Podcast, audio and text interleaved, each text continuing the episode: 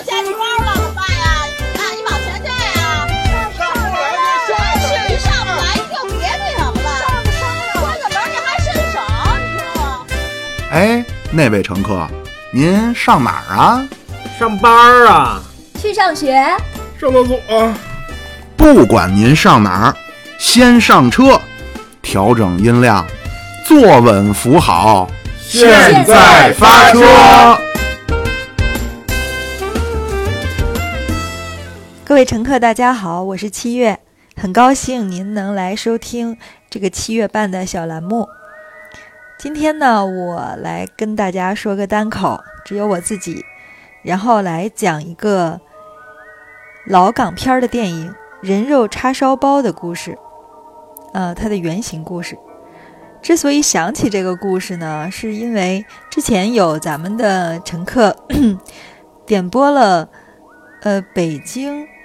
呃，西单的人人肉包子事件，但是因为那个，因为它也没有电影，也没有电视，就只是网上，就只是呃坊间流传，而那个年代跟我年龄还是有挺大差距的，不太了解。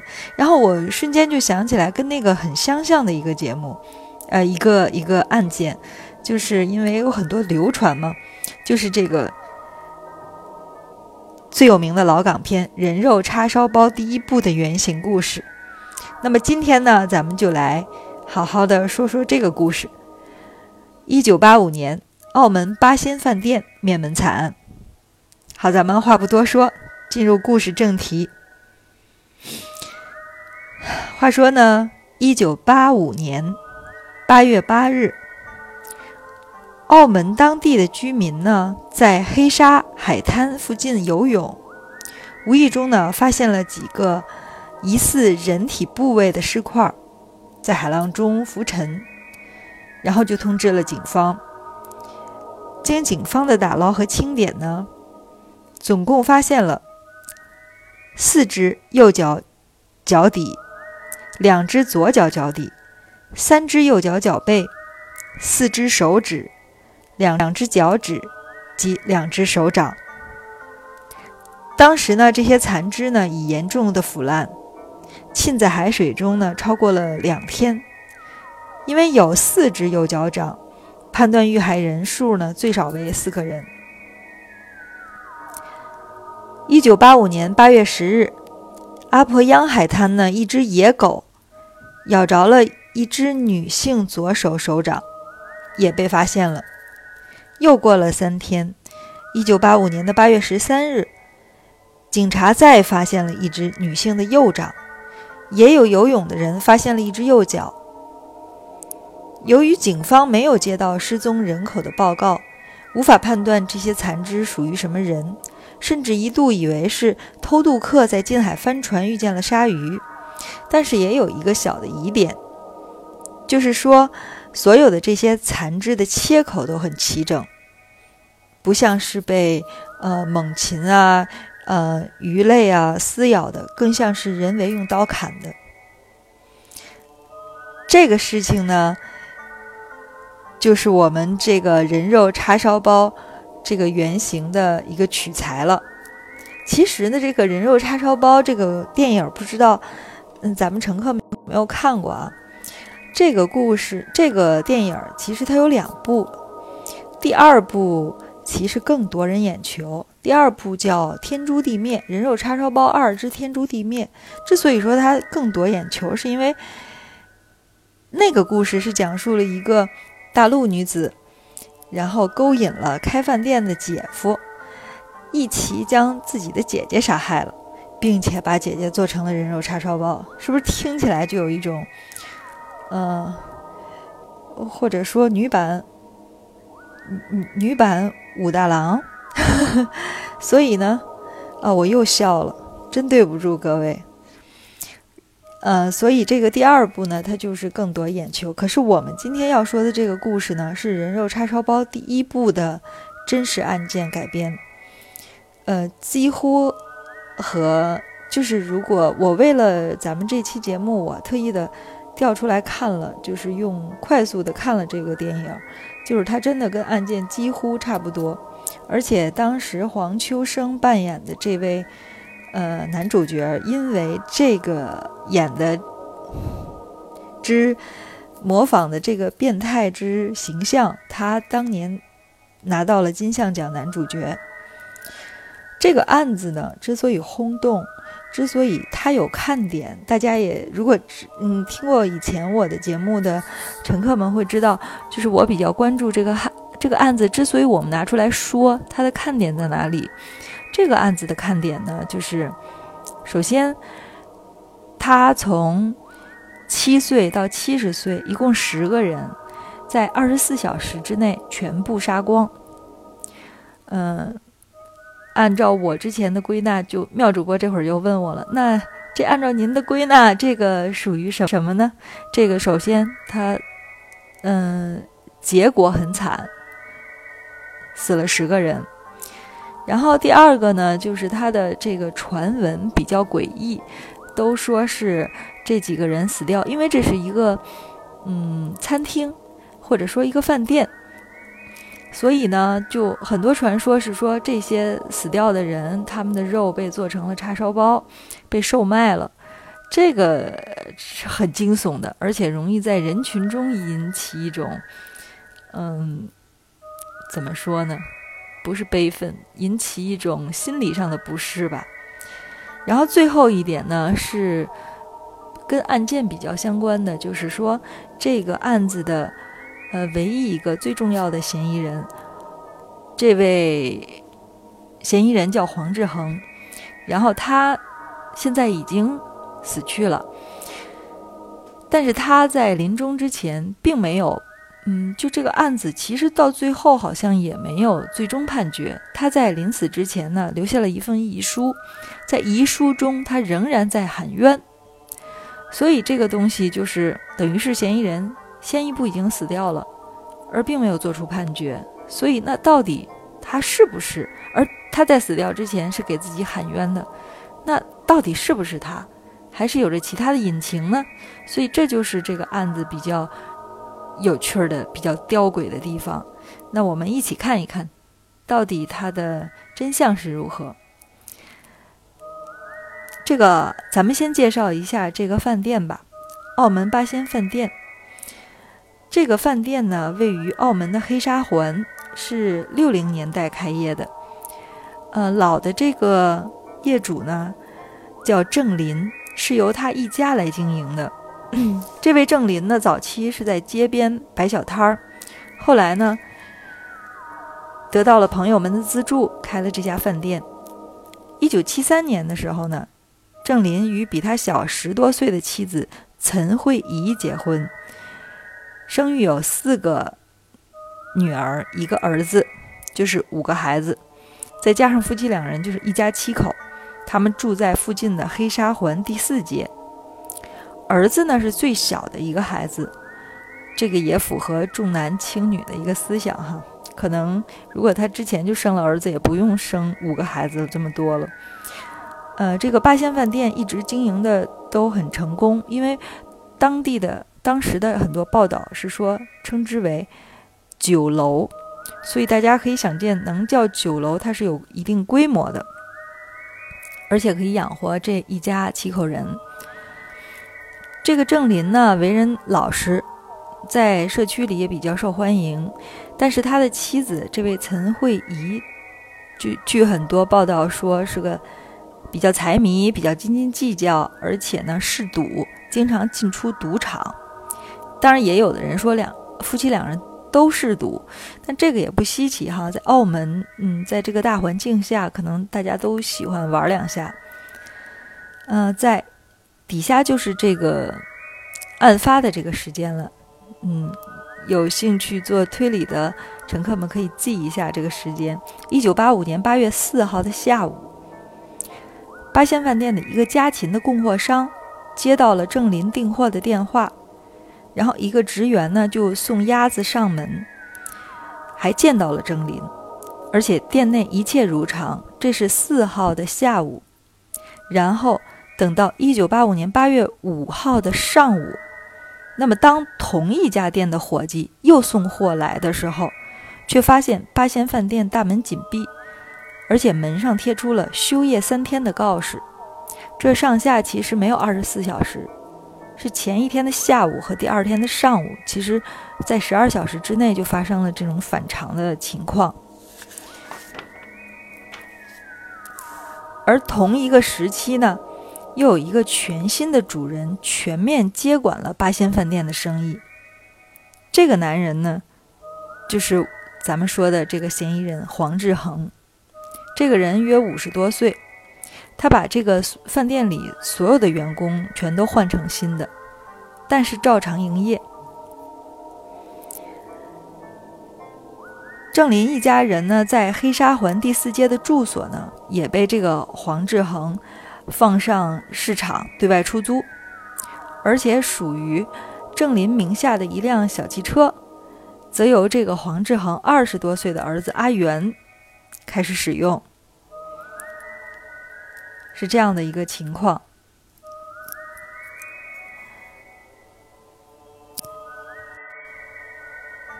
到了一九八六年的四月，刚刚说的案发时间呢是八五年的八月，然后到了一九八六年的四月，也就是在发现海滩肢肢体的这个八个月后。澳门警方和广州国际刑警呢，也先后收到了这个郑林的弟弟从广州寄来的举报信。当然，也是这封信成为了这个破案的一个转机。信是这样写的，给大家念一下：余兄郑林去澳门多年，凭勤劳立业，但于去年八月初突然失踪。而他在澳门的八仙饭店及物业，则由另一名姓黄的男子承受。而最近，澳门路黑沙环阿婆央海面又发现人体残肢，恐凶一家遇害，望警方竭力帮助找寻余凶下落。到这里呢，警方才得知这郑林一家失踪的消息，因为之前没有人报案，那么警方就开始。就是排查这个事情，然后呢，这十个人才发现当初是失踪了十个人。这十个人包括给大家略微介绍一下：这个店主郑林五十多岁，妻子陈慧仪四十二岁，然后就是五个孩子，分别是。呃，我就不说名字了吧，也记不住。四个女儿分别是十八岁、十二岁、十岁、九岁，儿子七岁。另外还有几名成员，一个是这个岳母，就是这个陈慧仪的母亲，陈丽蓉七十岁，还有陈慧仪的九姨六十岁，还有就是郑林的堂兄。他也是这个饭店的厨师，六十一岁。但是呢，由于当时的这个化验条件的限制呢，警方没法确认海里的残肢是不是这些人的。当警方上门盘问的时候呢，这位嫌疑人黄志恒态度特别从容，而且表示是郑林把饭店交给他经营的。然后警方当时也很诧异，就觉得如果这个黄志恒真的杀了这么多人，也不跑也不躲，还光明正大的营业开张纳客，就是好像跟常理不通。于是呢，警方呢只能说是带着疑惑，就暗中监视黄志恒。呃，人肉叉烧包的电影里基本上都是这样演的。这个八仙饭店呢，在黄志恒的手中经营了大概有快到一年，期间出售的这个叉烧包呢，还非常的受欢迎，得到了当地很多这个食客的喜爱，所以可能也就为后面这种坊间的传说打了一定的基础吧。到一九八六年九月二十八号的时候，黄志恒和妻子、女儿试图离境前往大陆的时候。在边境被警方控制并正式逮捕。黄志恒声称自己不是要逃跑，只是想把妻女送回大陆。对于他如何接管这个八仙饭店呢？他在警局里呢讲了两个版本。先是说物业呢是自己呢从物林从郑林手中买下的，而自己的钱是走私来的，走私赚的。然后后来又改口了，说第二个版本改口说，郑林在八四年的时候和自己赌博，输了十八万，不但没还，反而在最近的一年中又陆续输给自己，总共欠下六十万赌债。到了一九八五年的八月，郑林为了还债，把物业抵给了他，然后郑林一家就移民海外。可是他第二个这个谎言就更容易被拆穿了。因为警察呀，很快就能发现郑林这一家七口人根本就没有出境记录。相反的呢，这个警方在黄志恒的保险柜里却找到了郑林在南通银行红街市分行的保险箱钥匙，以及家人的回港证、四名子女的出生证。如果这个郑林一家要移民，不可能不携带这些重要的文件。在这个黄志恒被抓的消息传出之后呢，这个澳门和香港的媒体呢就进行了大肆的报道，因为这个事情还是挺耸动的，因为是这么多人人间蒸发嘛。很快呢，香港的一家人呢就注意到了报纸上刊登的黄志恒的照片，一下子这家人就认出来了，这个黄志恒就是十二年前在香港杀害他们家人的凶手。只不过当年他的名字不叫黄志恒，他叫陈子良。好了，那下面这个故事讲到这儿呢，咱们就先来介绍一下这个。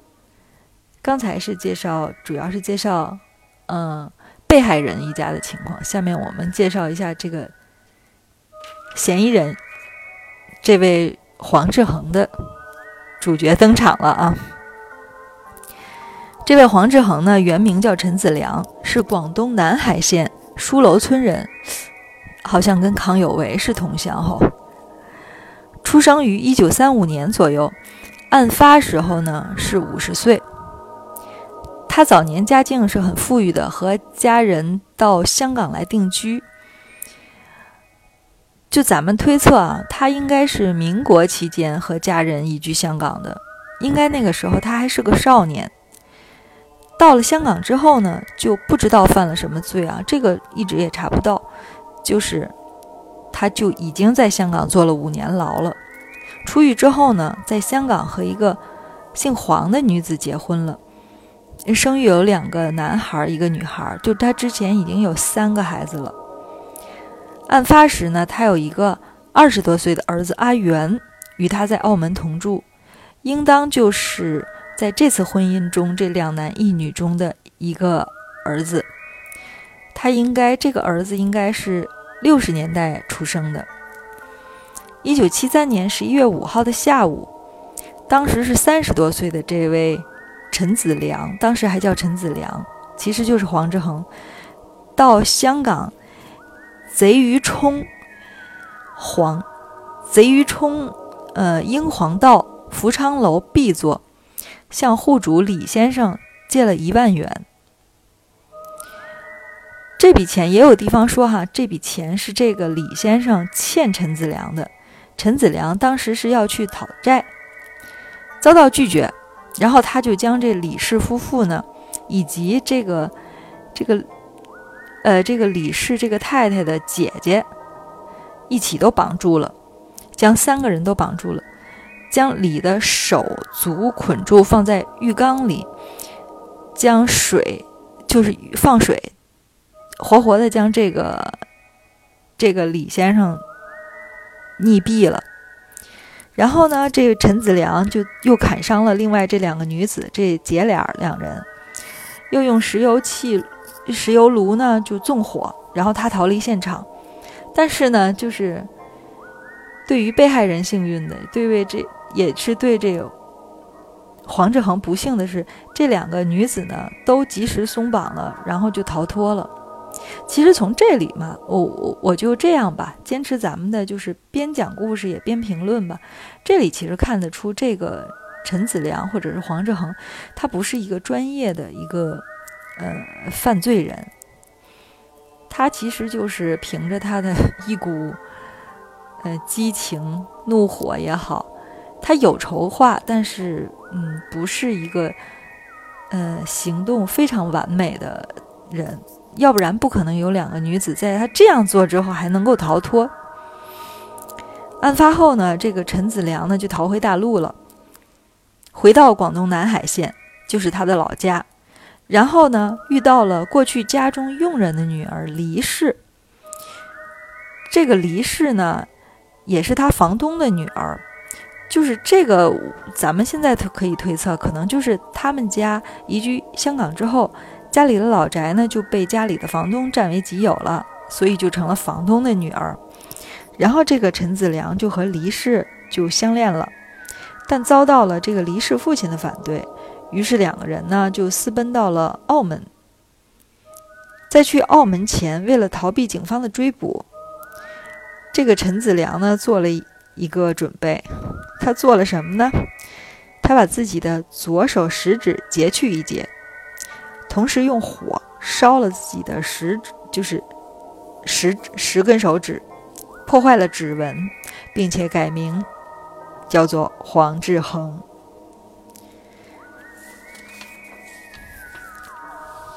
这个黄志恒呢，被这个作为八仙饭店案件的嫌疑人被逮捕之后呢，他应该是没有向警方吐露过自己的作案动机的。但是呢，有媒体呢。因为当时案子很轰动嘛，香港的这个媒体也很敬业，所以呢，很多媒体就进行了大肆的报道，里面呢就包括一个呃作案的动机和经过，呃，这个声称是黄志恒在狱中跟一个狱友吐露吐露的。那咱们先听一下这个当时是怎么报道的啊？这个版本是这么说的。说黄志恒到澳门后呢，与八仙饭店的郑林夫妇就认识了，经常一起赌博。案发前的一年，就是一九八四年的某一天的晚上，黄志恒在饭店与郑林夫妇和厨师聚赌玩梭哈。哎，这点跟电影里演的，我再插一句，这点跟电影里演的简直是一模一样。然后郑林的妻子，呃的九姨，这个陈丽珍也在旁观战。黄志恒以两千澳门元的赌本与郑林开始下赌，赌注越下越大，最终这个黄赢了郑十八万元。然后郑林当时呢答应一年内还清赌债，并且口头承诺，若不还清，就将八仙饭店抵押给黄。案发前一年内，黄黄志恒多次向这个郑林夫妇讨债。当然都被拒绝了。然后案发当晚，也就是说，这个一九八五年的八月四号，八仙饭店打烊以后，黄志恒再到饭店向郑林讨债，又遭到了拒绝，还被辱骂了。黄志恒当时呢，已经找到了。厨师和一班伙计，就是他已经把班底都组好了。他认为这个东西就应该，就是你既然承诺了，那这一天他就应该是我的。而且他已经通知了这班新的人马，八月八号上工。但是呢，却在八月四号还遭到了这个郑林的拒绝。所以，这已经对于这个黄志恒来说，已经是最后的实现了，因为他都这边自己已经自己的这个这台戏都已经。搭好了，然后双方争执之后，黄志恒就捡起了这个啤酒瓶，击碎了瓶底儿，然后作为利器，然后就说一只手拿这个利器，一只手呢等于就是胁迫了这个郑林的他那个幼子七岁的幼子。然后当时呢，这个郑林一家和厨师一共九个人在现场嘛，但是由于他胁迫了这个儿子，而且这是这幼子是。全家最那个宝贝的吧，所以他比较占主动了嘛。然后就他黄志恒要求这个全家其余的人互相捆绑，并用布条把口塞住。就最后只剩下这个陈慧仪，就是这个郑林的妻子和这个幼子没有绑上了。黄志恒呢，让这个郑林的妻子用绳子绑幼子。然后呢，这个郑林的妻子呢就大声呼喊，抱起儿子就要跑。于是乎，这个黄志恒就用玻璃瓶一下子就把这个郑林的妻子陈慧仪当场就弄死了。而且这一下一开杀戒，就底下就 hold 不住了，又用这个玻璃或者是徒手就勒死了剩下的人。然后最迟呢被弄死的就是这个郑林的幼子，而且还传说说这个这个小儿子在被杀前还向这黄志恒说说九姨婆会报警抓你的。于是呢，这黄志恒第二天就到陈丽珍家，就是这个郑林的妻子的这个姨妈，嗯，假称说呢，等于说当时这个。大屠杀的时候，这位姨妈没有在他们家，她是第二天追追过去的。说到了这陈丽珍家，假称呢这郑林的幼子呢发烧，就把他诱骗到八仙饭店，再将他杀死。黄志恒呢也，黄志恒呢承认用八个小时将尸体呢就逐一碎尸肢解，然后放入两层的黑色的那个塑胶袋里，然后弃置垃圾箱。当时呢，这个《华侨日报》呢，这些媒体还报道说，黄志恒在狱中自己说曾用这个尸骨熬汤，并用尸尸体的这个肉制成叉烧包给顾客吃。但是当时的报道的标题用的也只是“传”字，就是传闻的“传”字。这个情节呢，是谁第一个传的呢？是黄志恒跟狱友说的吗？还是狱友添油加醋呢？还是说，呃，就是坊间的小报记者自己编的呢？这个现在不得而知，都是一些揣测。但是呢，有一个有一点是事实，就是黄志恒被关进呃监狱中等待判判决的时候呢，他在入狱的第二天就遭到了狱友的毒打。然后当时电影里也是这么演的，可是电影里演的是，嗯，这些狱友是。警察安排的毒打他，因为他不认罪嘛。但是事实是他确实是遭到了毒打，而且打得遍体鳞伤，然后就送到医院了。这个黄志恒当时就要求留在医院，就不想回监狱，但是肯定是还是将他送回去了。他当时心情就特别的绝望，回到监狱的当天，就用铁皮垃圾桶的边缘割脉自杀，流了很多血，然后。就把他救活了，因为案子还没了嘛，总要有个结果。但是两个月后的凌晨，他又找到了一个机会，自己偷了一个可乐罐的拉环。大家想象那个就是很锋利的，然后他还自己将它又磨得更锋利了，并且在之前的那个同一个伤口上割脉。而且这一次呢，他没有让自己这个流血啊，这个事件让大家看到，然后他悄无声息的就将这个这个割脉的部位，应该是一个胳膊吧，藏在棉被中。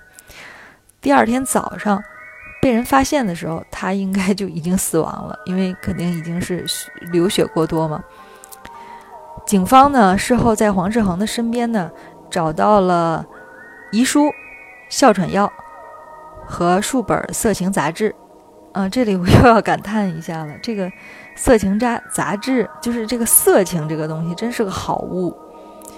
呃，无论人在什么样的时候，都可以作为一个，嗯，算是什么呢？精神的慰藉吧，或者是用生理的欲望来麻木现实的不顺遂吧。呃，算是一种，我觉得算是一种精神的麻醉药，跟酒精、毒品有同效。好，咱们说回正文啊，在自杀前呢，他写了遗书，并且他除了说留在这个嗯监狱的里面的一封遗书，他还把这个遗书呢，同样呢寄给了报社。呃。下面就是这个遗书的原文啊，也给大家读一下。请代我平反这冤案。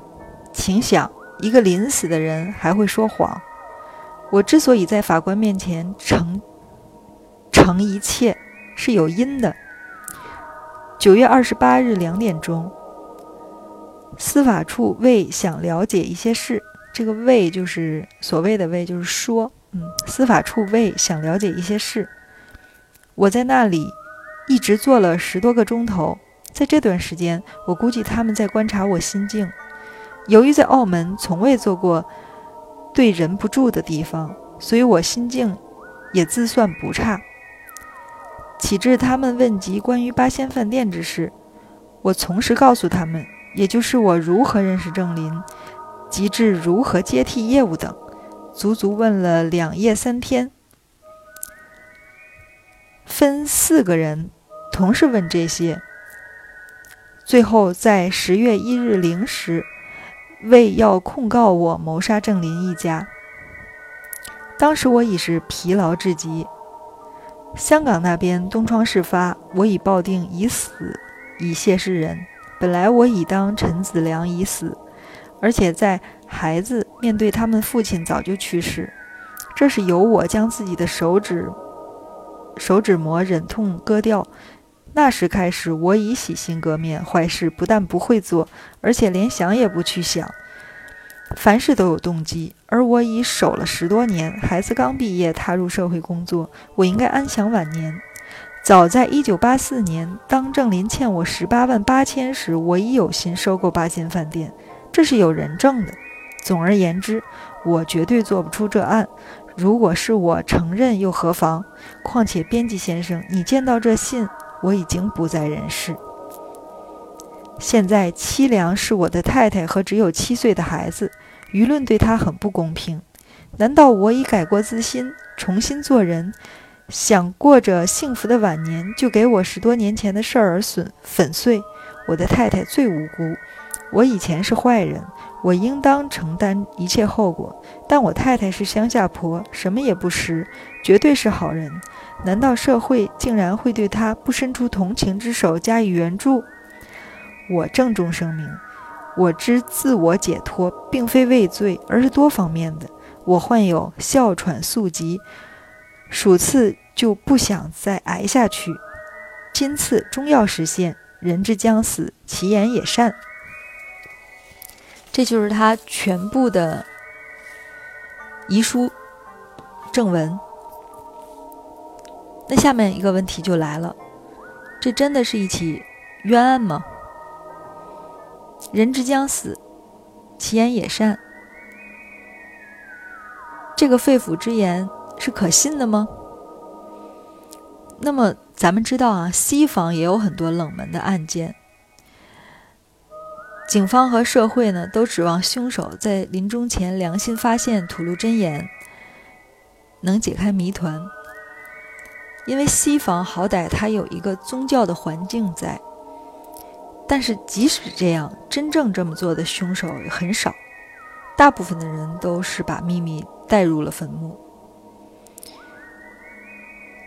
所以，在这样的情况下，我们觉得这个黄志恒肯定是临死之前说的就是真心话，这个未必可信。我们逐一的，我们底下呢，逐一的做一下讨论哈。首先呢，咱们先来说说他为什么要写这个遗书。按照常理来说呢，这个人都死了，他是不是凶手，对他有什么意义呢？这样的人还在乎还在乎身后名这件事儿吗？嗯，所以我们来看一看他是不是他在乎的是什么。我的猜测是他不是在乎他自己身后的名，他在乎的是他身后的人。他跟他第二任妻子，就是那个他家老佣人，也是他房东的女儿离世，是真的很有感情的，就是从大陆带出来的这第二任妻子。这两个人呢，是为了感情一路从大陆逃到这个香港的。哦不，一路是从逃到澳门的。当时是一个什么环境呢？是这个黄志恒在香港杀了人，避难到大陆，才遇到了这个黎氏。可他当时避难的时候，那是七三年。那个时候，虽然他家之前是这个房子的主人，但是七三年的时候，他在大陆，可想而知他家的处境，他的处境是被斗争的对象，所以才会有黎氏的父亲不同意他的女儿与这位前少爷交往，但是他俩为了这个感情就一起私奔了，真是为爱私奔，而且是用偷渡的方式到了澳门。并且黄志恒为此换了新的身份，改名换姓，改手手模手纹。然后再看他们的这个二人的这个一直的关系哈，就是之前也有介绍，这个黄志恒在香港结过一次婚，但是他后来跟这个离世很多地方显示他。嗯，两个人并没有办理过结婚的手续，可能就是一直在按现在来咱们国家的这个法律，它就是事实婚姻，但是他俩并没有真的去所谓领过证。但是他在遗书中一口一个“我太太，我太太，我太太”，凄凉的是我的太太，我太太是乡下婆，可是他的这个。太太指的应该就是这位后任的黎氏，而不是他前一任妻子，因为他一直都说我太太和只有七岁的孩子。这个孩子要是七岁，这个孩子应该是生于一九七九年，应该是他逃离香港认识黎氏后生的孩子。所以从这个孩子的角度看，他指的太太是他的这位后人。而且他在被捕的时候，也正是为了送这个这任妻子和这个女儿来出境，就证明了在他察觉到危险的时候，他惦记的并且想赶紧，呃，救出的就是这个黎氏和女儿。我相信他是想他们送回大陆，回到这个黎氏的娘家，这样他就能够安心了，怕这个妻女呢在澳门受到自己的牵连。可见他们的地在他心中的地位啊，而且还有特特别重要的一点是，嗯，这个黄志恒后来被被逮捕在监狱里的时候，黎氏多次去狱中探望他，而且最后一次见面时，两个人双双就是放声大哭。其实这个时候，黎氏。哪怕他之前黄志恒没有跟黎氏交代过自己在香港的这个杀人的这个这个事实，但是这个时候黎氏已经会知道了，因为已经坐实了嘛。但是他并没有回避，可见两个人的感情之深。而且咱们再看这这个原文，回顾一下他的原文，就只是喊冤，但是对很多疑点都避而不谈。扯东扯西，对于八仙饭店还有他说谎的原因，嗯，这些他一点都没有提起过，反而在末尾提到了啊，现在凄凉的是我的太太和我的孩子，嗯，怎么能够忍心不伸出援手不援助他们？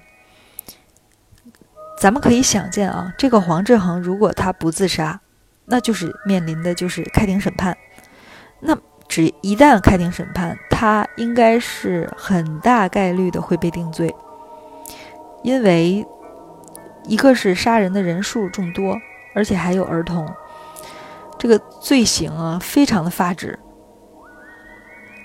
可是，在那个年代啊，就他一旦被这样定刑，那么他的这个妻子和这个女儿，这黎氏和他的女儿，就作为一个杀人犯的家属。肯定会受到各种的社会歧视和仇恨，生活肯定会非常的艰难，而且特别重要的是，如果他一旦被定罪，这个不是有刑事附带民事吗？这个一直都有，这这这种法律规定一直都有。那如果需要这个附带民事赔偿给死者家属的话，那离世的生活简直就是不堪重负了。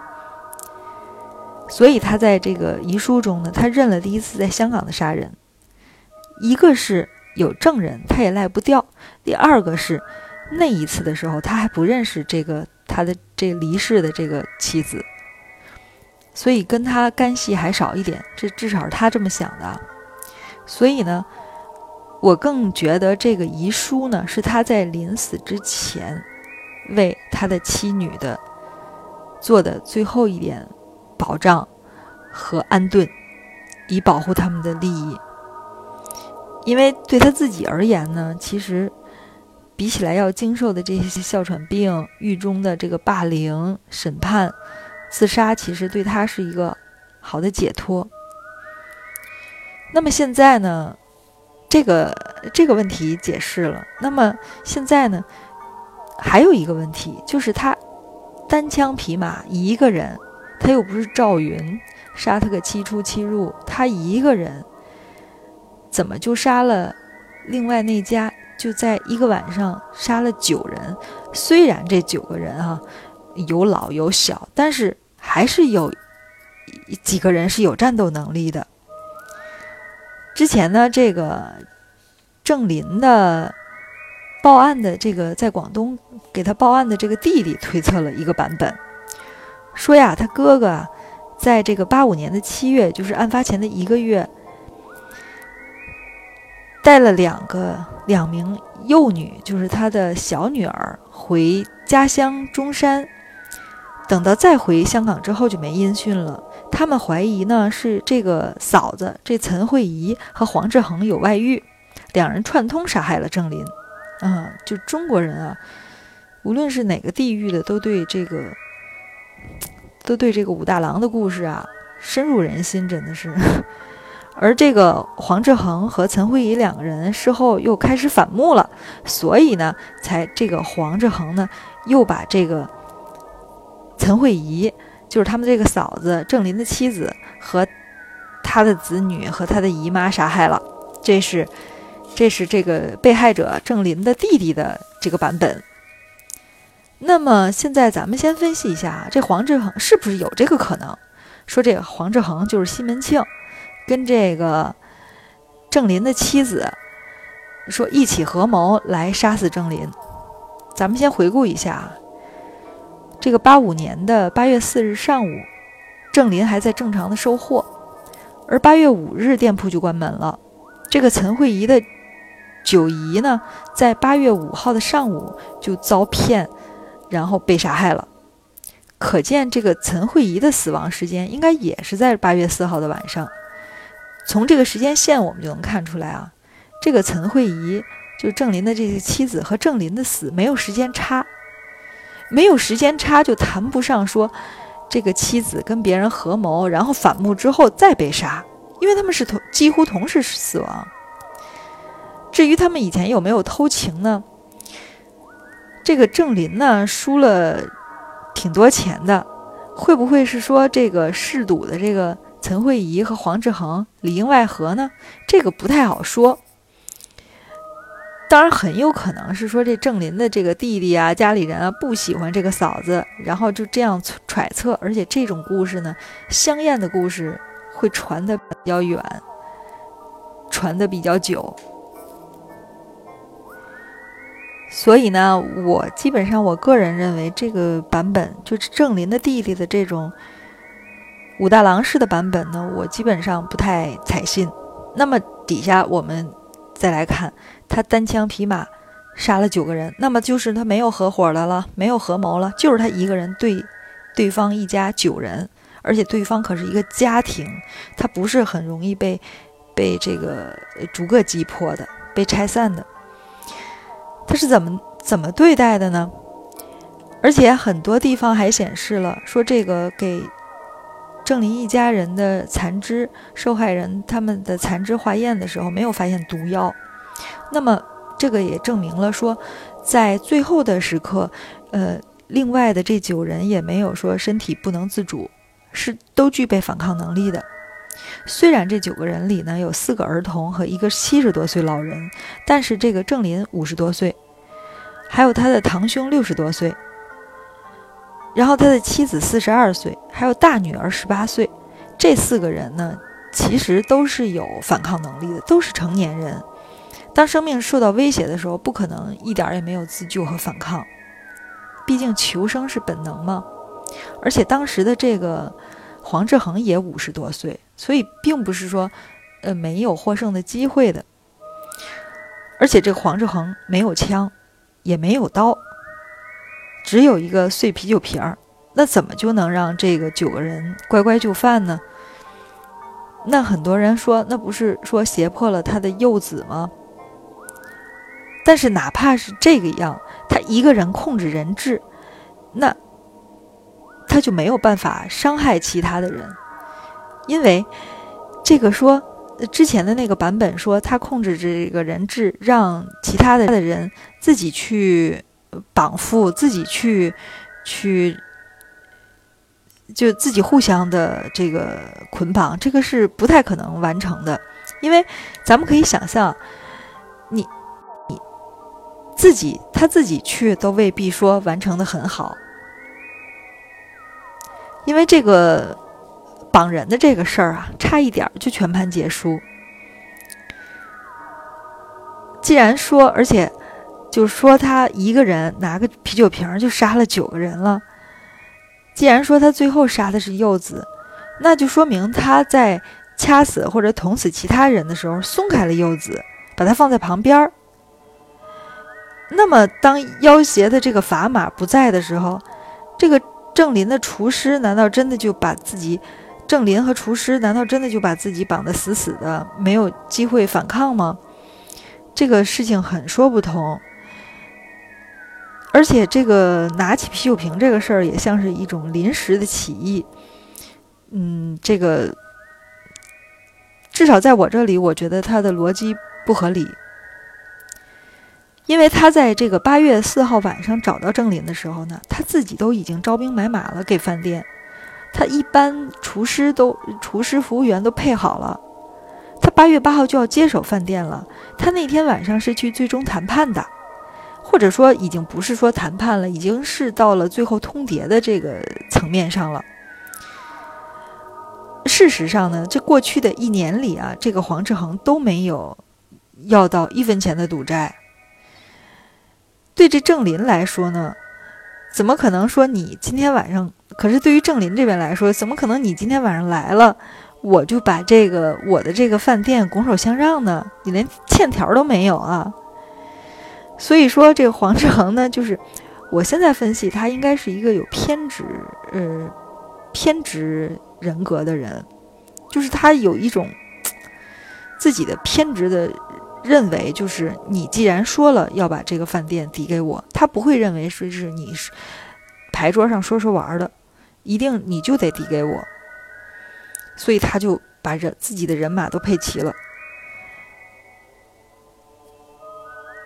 所以他当晚去，当晚最后的通牒的，他的想法就是采用武力要挟住他们家的这个幼子，然后逼迫 郑林签转让契约，如果不签，那他们。他可能就会采取一些，嗯，武装斗争，并且呢，这个筹谋已经在他脑子里形成了一段时间，应该是他已经有了他要杀害的人的名单了。因为这个郑林的失踪呢，可能引起哪些人的警觉，并且报警，他才特意的选了这个时间上门，确保他要杀的人都在店里。这个郑林的妻子的这个九姨呢，肯定也在这名单上，但是他那天就没在，所以他第二天还又补充了去把这个九姨也杀害了。所以无论怎么看呢，这个黄志恒在八月四号晚上去店里都是志在必得，有备而来，就是一定要把这个酒楼夺过来。为了达到目的呢，他不可能说赤手空拳只身前往，他至少，我认为他应该携带有凶器，并且还有一名同伙，这是最基础的条件。这个同伙呢，有邻居见到过哈，嗯，后来第二天从这个郑林的妻子的这个九姨家里骗走这个九姨的这个是一个三十岁的男子，而且邻居们也都就是后来指出来这个男子不是黄志恒。我相信呢，警方肯定让邻居们看了黄志恒的这个长子，就是那个开了郑林家车的这个阿元的照片，也排除了。那么这个人是谁呢？现在没法猜测了，也许是跟他的第二任妻子黎氏相关的人，比如说黎氏的弟弟。所以这可能也能证明他自杀了，能够保住黎氏的弟弟。因为他如果真的判罪，所以警察可能问你怎么，就肯定会问的这个细化，就是你作案的细节。那这个帮凶其实也就呼之欲出了。多一个人在场，肯定就更好办事，所以才能形成最终的这个结果，就是郑林这一家人都没有做出任何有效的反抗。嗯，那么到这儿呢，咱们就把，呃，首先就把这个黄志恒的这个是怎么单枪匹马杀害这家人的这是九个人吧，就算是，嗯，这个咱们也把它结论了一下。我认为他还有帮手。最后，咱们再说最后一个比较都市传说啊，就是这个澳门人肉叉烧包。北京人肉包子这种事情哈，这种故事呢，在都市里面呢总有流传，而且流传特别的广，流传的也特别的有眉有眼，就是大家大家好像喜欢这种传说，总是每次都沸沸扬扬。嗯，后来因为咱们的乘客提到了西单人肉包子，我也查了一下，嗯，真的是挺挺挺耸动的，比这个人肉叉烧包这个还有趣儿。而且版本特别的多，嗯，就是人西单的那个，有的说是凶手是食堂的厨师，有的说是街边卖包子的，有的说是做成红烧肉，有的说是把生肉当成这个骆驼肉卖给街坊。当然了，这个版本中啊。就是唯一的共同点啊，就是说受害人有一个职业是弹棉花的，这个这个恐怕是在这个什么地方看到了棉絮的纤维吧？也许我怀疑啊，不知道没有没有没有，我还没有深入的看得过这个案件。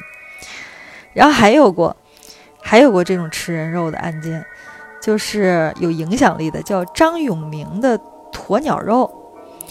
在零八年到一二年间，云南有一个叫张永明的，据说呢猎杀了十几到几十名年轻男子，有的说他自己吃人肉，并且喂狗了，也有的说呢他把这个少年的尸体当成鸵鸟肉拿到集市上叫卖了。这个喂狗呢，这个事情是有可能的，就如果他自己养狗，杀了人了，把人把人的尸体。喂狗，这个很有可能，但是自己吃和拿到集市上卖给别人，那这个，嗯，不知道大家有没有想过，这是两种不同的心态。嗯，我我个人倾向于怀疑说，这张永明呢，就是说这张永明有没有真正的上集市上卖过鸵鸟肉？我比较怀疑。为什么这么说呢？嗯，咱们可以试想啊，如果一个凶手真的把自己杀死的人的这个肉体尸体啊出售给陌生的客人吃，那么他的目的就肯定已经不是毁尸灭迹了。一般人杀完人之后想把这个尸体消失，他给自己的狗吃，或者埋在哪里，或者怎么样，他要做的是毁尸灭迹。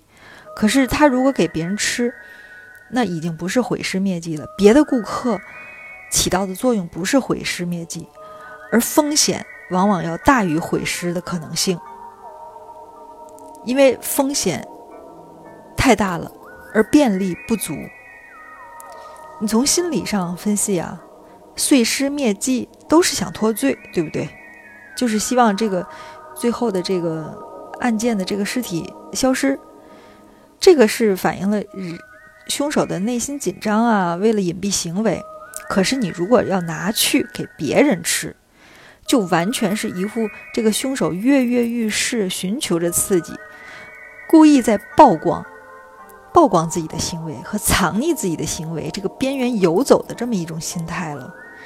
那是不是可以称为反社会人格或者怎么样的？那精神一定是，嗯，肯定是不属于正常类了。那肯定就有着一种极端的恶作剧的成分在了。当然啊，也有过这种说把自己呃谋杀过的人，然后给别人去吃。国外也有过这种案子，但是这个一般呢，就是有几种情况才有可能这样。第一个是可能社会实在是社会社会产品太不丰富了，社会太穷了，肉太贵了，那么他这样把肉出售可以获得更大的利益，才有可能去做这这个风险的事儿。第二个呢？就是这个人的心理和人格呢，就就像我说的，有问题。其实精神上是有问题的。那么这个案子，说回咱们这个案子，这个澳门的这个人肉叉烧包这个案子，这个整个的作案动机应该说还是谋财，就是希望把这家的这个酒楼完全的归己所有。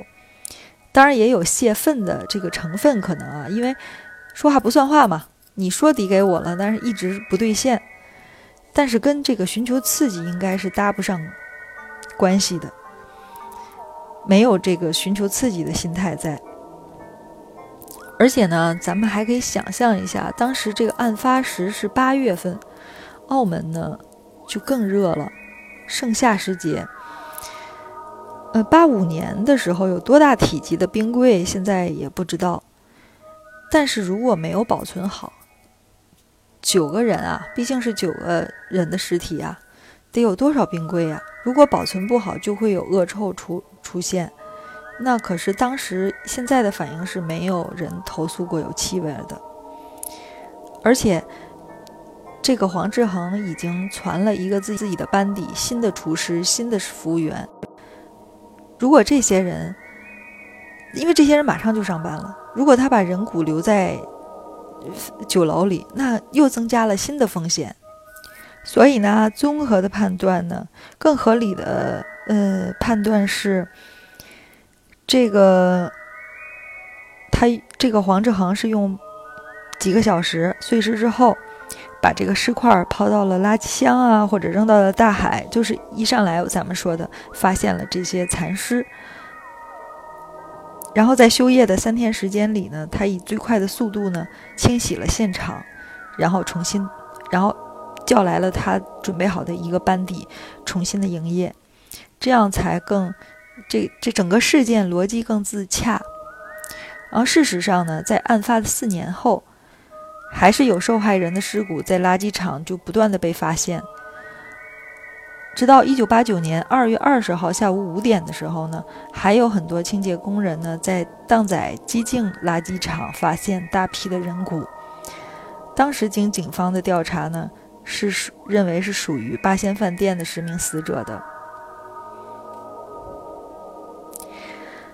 呃，说到这儿呢，呃，这个案子整个就说完了。但是我最后想说一个新的感慨，就是跟这个吃人肉啊这些都不相关的，就是这个案子中也出现了一段真情，就是这个黄志恒跟他的第二任妻子这个大陆带来的这位黎氏姓黎的女离性的女士的这个感情，这不禁想起了现在最近的这个案子，就是很火爆的。劳荣枝法子英，就是 最近啊，很多地方都显示了一个很有趣儿的现象，就是很多女女性吧，被爱情圣经洗脑的女性，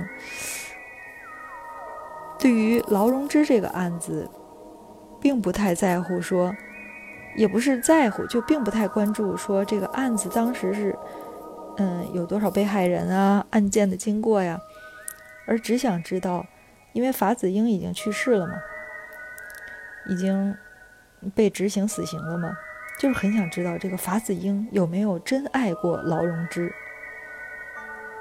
嗯，这个对不住各位乘客了。虽然这个咱们的这个案子是很严肃的哈，但是我不由得还是会觉得，这个时刻为什么还要想这个？